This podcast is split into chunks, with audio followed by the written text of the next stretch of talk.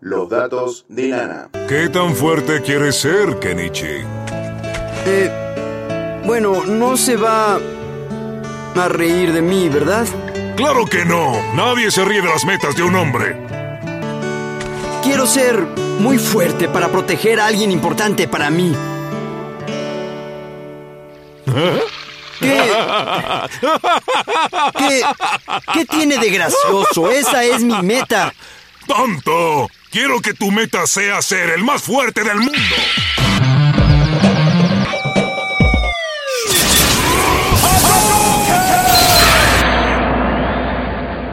El karate es una de las artes marciales más practicadas en todo el mundo, y no es para menos, ya que no solo es un gran ejercicio, sino también un método de defensa muy efectivo, para quien lo entrena de forma adecuada. Y sí, ya sé, hoy en día el karate lo tenemos muy naturalizado, sobre todo porque es común ver que hay gente que lo practica cerca nuestro. Pero ¿acaso saben dónde nació o para empezar por qué se originó esta arte marcial? Te ha puesto una pilanesa parlante que no es así. No, no, no sabes, no, no sabes, te dije. Lo bueno es que acá estoy yo para hacer un pequeño resumen de la historia de este arte tan antiguo. Y mientras lo hacemos, vamos a hacer referencias al mayor exponente del karate en el mundo de los videojuegos. El único inigualable Mario Bros.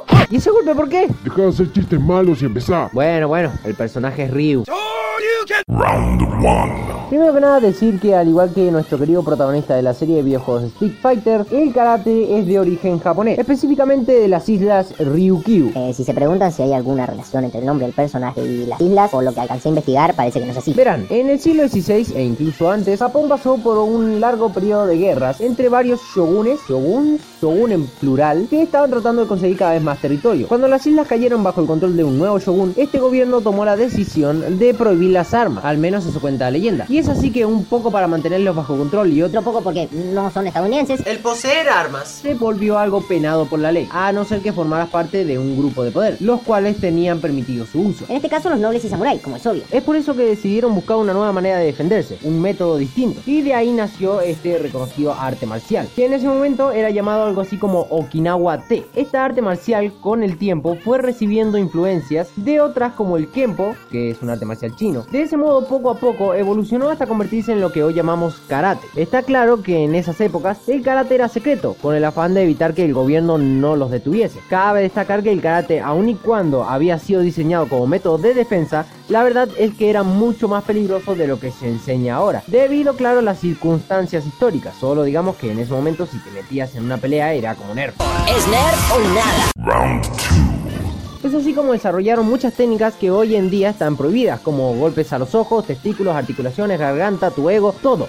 Todo lo golpeable era golpeado. Espero que entiendan que estoy exagerando por motivos humorísticos, pero sí es una disciplina que si es usada sin responsabilidad puede resultar peligrosa. En fin, después de siglos siendo practicado en secreto, el karate fue mostrado al resto de Japón.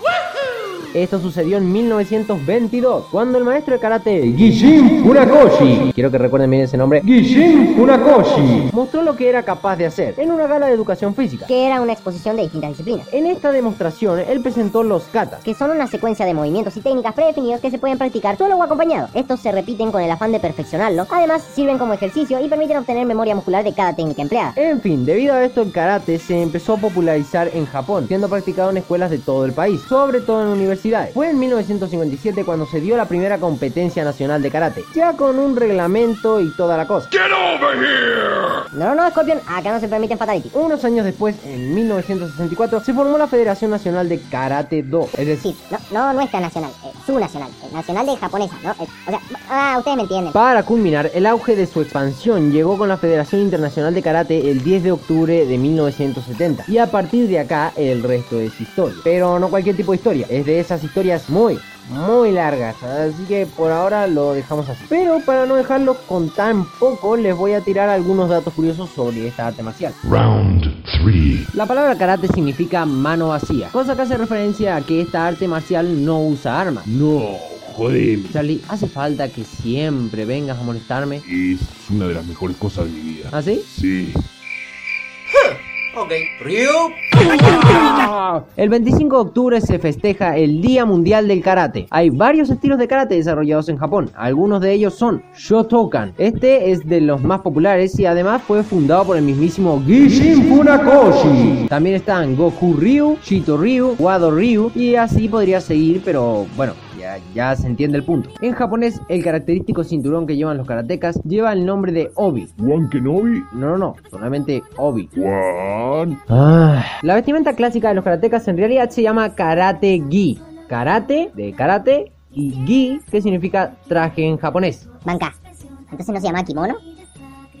¡Mi vida es una mentira! Un combate entre dos karatecas, ya sea por entrenamiento o en un torneo, recibe el nombre de kumite, que significa literalmente entrelazar manos o batalla en japonés. El karate iba a ser considerado por primera vez deporte olímpico en las Olimpiadas de Tokio 2020. Y como último dato curioso, volviendo al tema del señor Ginshin Funakoshi. Si por casualidad en algún momento llegaste a pensar que esto no es nada más que un deporte y que esta arte marcial es para personas violentas a las que le gusta darse golpes, te digo que estás muy equivocado. Pues el señor Ginshi Funakoshi, fundador del estilo Shotokan, dijo una vez: Karate ni.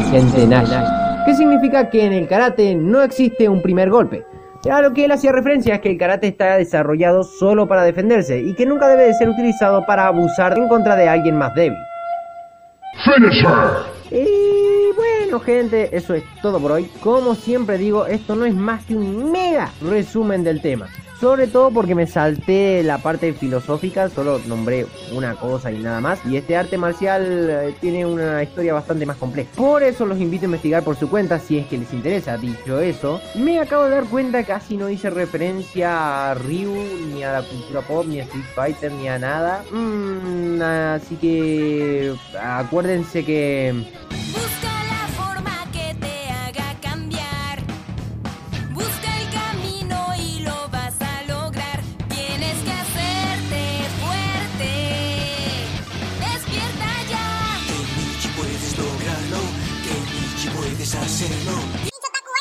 Este y todos nuestros contenidos encontrarlos también en Spotify y Google Podcasts.